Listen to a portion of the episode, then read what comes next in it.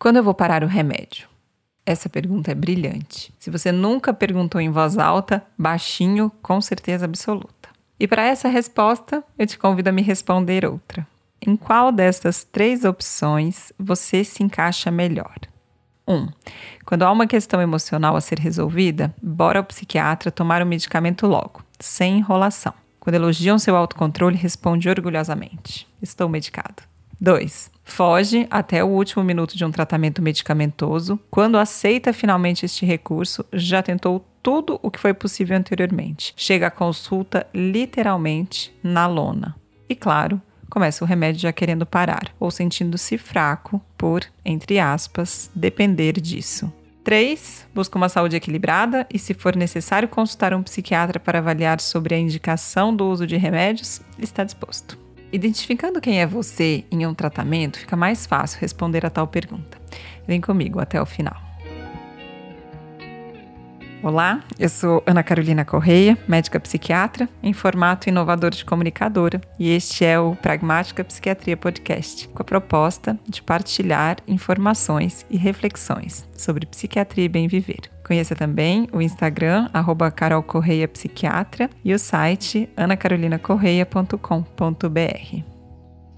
Este não é o início da segunda temporada, mas uma série de dois episódios extras antes do início oficial. Dois ouvintes me pediram temas que achei bem pertinentes e vim aqui responder essa gente querida. Hoje falaremos sobre desmame de medicamentos e no próximo sobre o Zolpidem, o indutor de sono que ficou famoso por histórias de pessoas que fizeram compras e outras coisas mais das quais não se lembravam.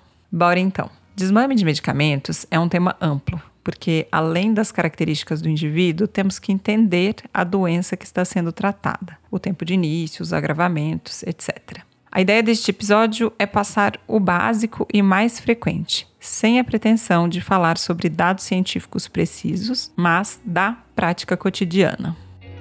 A primeira informação é que sim, damos alta aos pacientes. Muitas vezes, inclusive. É um mito achar que depois de iniciado o remédio, dificilmente você sairá dele. Óbvio, existem casos e casos. Mas o que seria o ideal dentro das doenças mais frequentes é o seguinte: você entra em um tipo de sofrimento emocional duradouro que traz prejuízo para o seu dia a dia. Por exemplo, nos seus relacionamentos, na sua produtividade, na saúde física, como a imunidade baixa ou alguma manifestação física não explicada por outros achados clínicos, ou ainda alterações como sono, falta de energia, etc. Nesse momento é interessante que não houvesse preconceito ou negligência com a sua saúde emocional, muito comum por aí. Então, marca um psiquiatra, na consulta ele fará uma avaliação e, na maioria dos casos, é prescrito medicamentos. Aqui é importantíssimo que ele explique a análise feita e por que a necessidade do uso de medicamento. Fundamental também entender que medicamento é esse, o objetivo, os possíveis efeitos colaterais, o tempo para começar a agir, entre outros. Percebo que na primeira consulta, mesmo eu passando essas informações, algumas pessoas não assimilam muito. Imagino que por não estarem bem emocionalmente, pela ansiedade do novo, pelo excesso de informações, mas com o passar dos dias vão assentando melhor tudo isso e o processo do tratamento flui.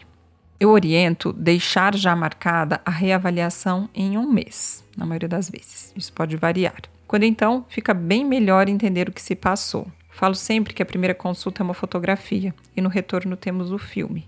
Podemos tirar uma foto sorrindo e não estar feliz, chorando e não estar tristes. É a continuidade que determina melhor o entendimento da situação. Fazemos então o comparativo do antes e depois, os efeitos colaterais, fatores que contribuíram para melhorar ou piorar. Eu recebo com frequência pessoas que começaram a tomar remédios sem ser prescrito por especialista ou sem a devida orientação, ou seja, usam sem saber exatamente por quê. E eu acho isso bem danoso, porque você pode até estar com uma boa medicação, mas isso não é igual a estar em um bom tratamento. Escolher remédio não é uma tarefa tão complexa, mas dar assistência adequada a quem está com um problema emocional, o qual necessita de uso de uma substância para interferir nesse estado emocional, é extremamente delicado. E não à toa, a maioria dessas substâncias são controladas.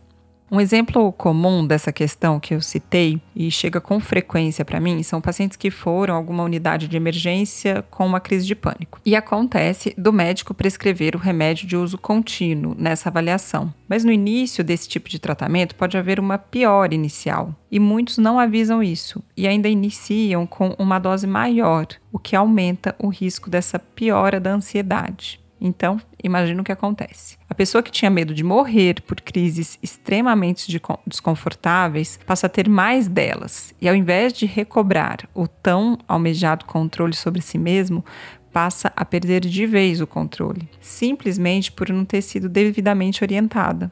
Aí isso dificulta muito o tratamento posterior. Essa pessoa desenvolve medo de medicação. Outra situação comum que ocorre nesse sentido são pessoas sob estresse que começam a usar algum antidepressivo, também sem orientação, e usam por um período X, sem nem lembrar exatamente mais por que estavam usando o tal remédio. E quando param, depois de algum tempo, começam com reações de irritabilidade, descontrole, entre outros. E aí ela não entende nada e começa a desenvolver uma dependência emocional desse remédio, já que na interrupção passou mal. Ou seja, nenhum remédio deve ser usado sem a orientação médica adequada. Os controlados, então, nem se fala. Eu sugiro muita cautela. A ideia não é deixá-los aterrorizados, mas, por favor, entendam a importância do cuidado adequado. Isso pode ser o céu ou o inferno. Leve com muita atenção essa questão. Sua mente e emoção é seu centro de comando. Ali que tudo começa. E eu amo.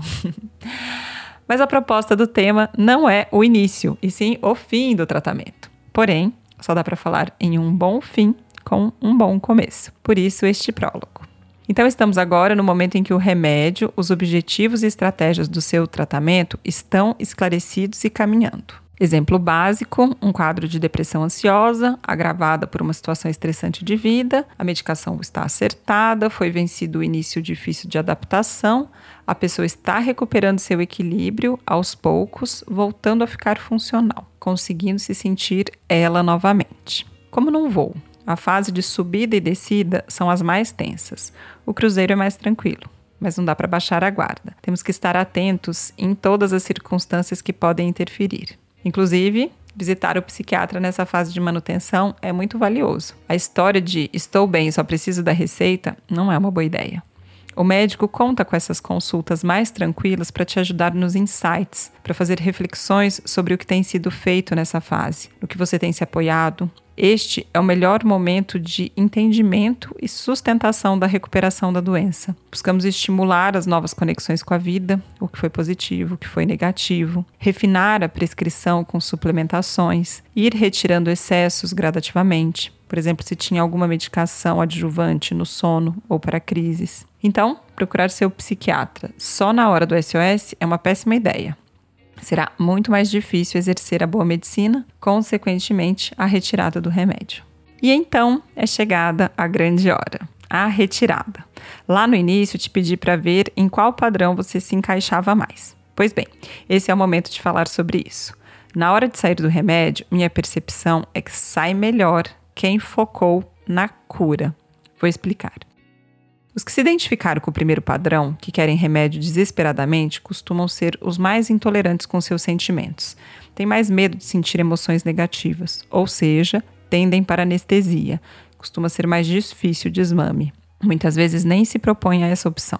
Os que fazem de tudo para não tomar, querem dar conta sozinho, desejam controle, não necessariamente a cura. Querem que seus corpos sejam fortes, resistentes, tendem a se culpar quando fraquejam, por mais que de alguma forma sejam mais resilientes, continuam presos no desejo. Se o padrão anterior deseja não sentir dor, esse aqui deseja controlar a dor.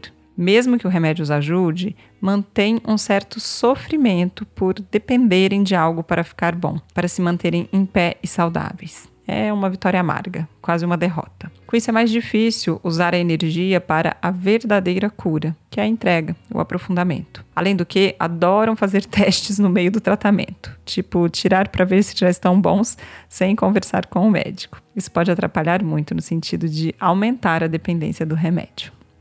E por fim, os do terceiro padrão desejam a cura. Se for pelo remédio, ótimo. Se for pelo autoconhecimento, melhor ainda. A fala é: Não importa se com ou sem remédio, eu quero ficar bem. E nesse momento, a confiança flui melhor.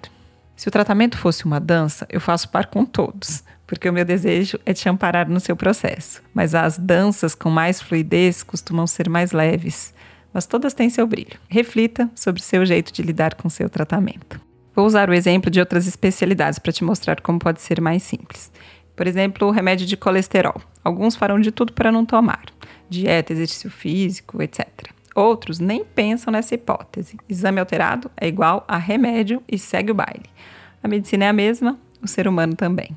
Mas o que imagino que meu queridíssimo ouvinte queria saber é quando a retirada do remédio dá ruim. Quando você tentou fazer da melhor forma o processo e ao chegar na esperada alta, vem a recaída. Ou seja, quando saber se está na hora ou não. A gente segue protocolos baseados em estudos clínicos. Para primeiro episódio de quadro depressivo ou ansioso, é sugerido sustentar a medicação por um a dois anos depois da melhora. Se for um segundo episódio, no mínimo dois anos. Mas na prática, eu foco em dois pontos. Primeiro, os pilares nos quais o indivíduo se apoiou para restabelecer sua saúde mental. Tipo, se o remédio fosse uma muleta, a musculatura deve estar forte para a retirada, e isso leva esforço e tempo para voltar a pisar sozinho.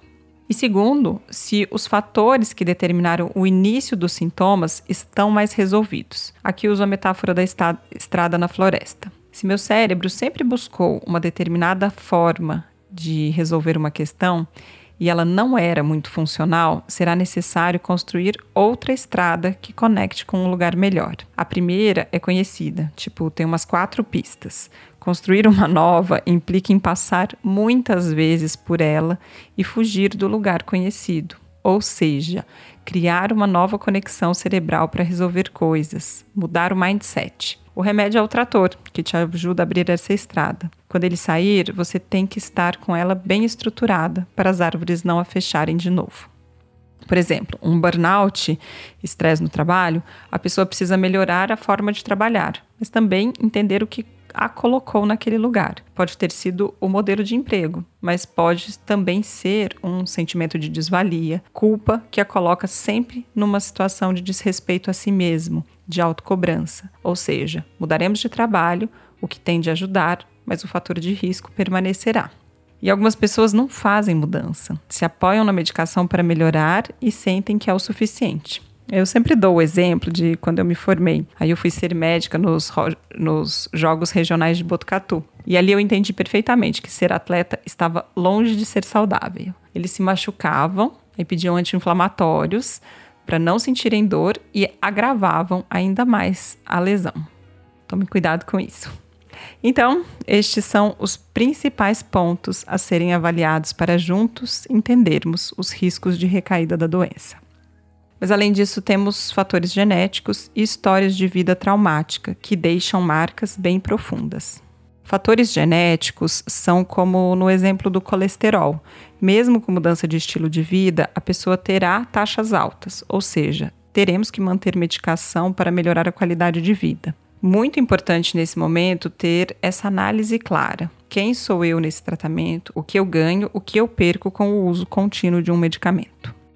Sobre situações traumáticas vividas na formação da mente, muitas impactam de forma marcante, como abusos físicos ou emocionais, gestações indesejadas, abandono, restrições financeiras, desamparo, situações trágicas, enfim. Aqui teremos um terreno acidentado para construir uma casa. Ela será construída, mas ele demandará bem mais esforço. Teremos que fazer as pazes com o tratamento, com o entendimento de nós mesmos para alcançar esse lugar de equilíbrio e reconstrução. É isso, não é uma tarefa fácil. Precisa de uma boa parceria no processo. Eu tenho visto a medicina e a psiquiatria mudarem muito. Acredito que com o tempo encontraremos novas formas de curar. Acredita-se que os seres humanos existam há cerca de 200 mil anos. Em um intervalo de 100 anos, que é o máximo que eu poderia ver, é pouco. Quero acreditar que a nossa natureza seguirá em evolução para lugares melhores. Por enquanto, sigo me baseando na ciência, nas conexões humanas e na espiritualidade como principais formas de nos curar. O remédio é só uma delas. Obrigada ao Diego pela pergunta instigante. por ser também o principal pilar apoiador deste podcast. Ele quem faz essa edição linda. Obrigada a você pela escuta.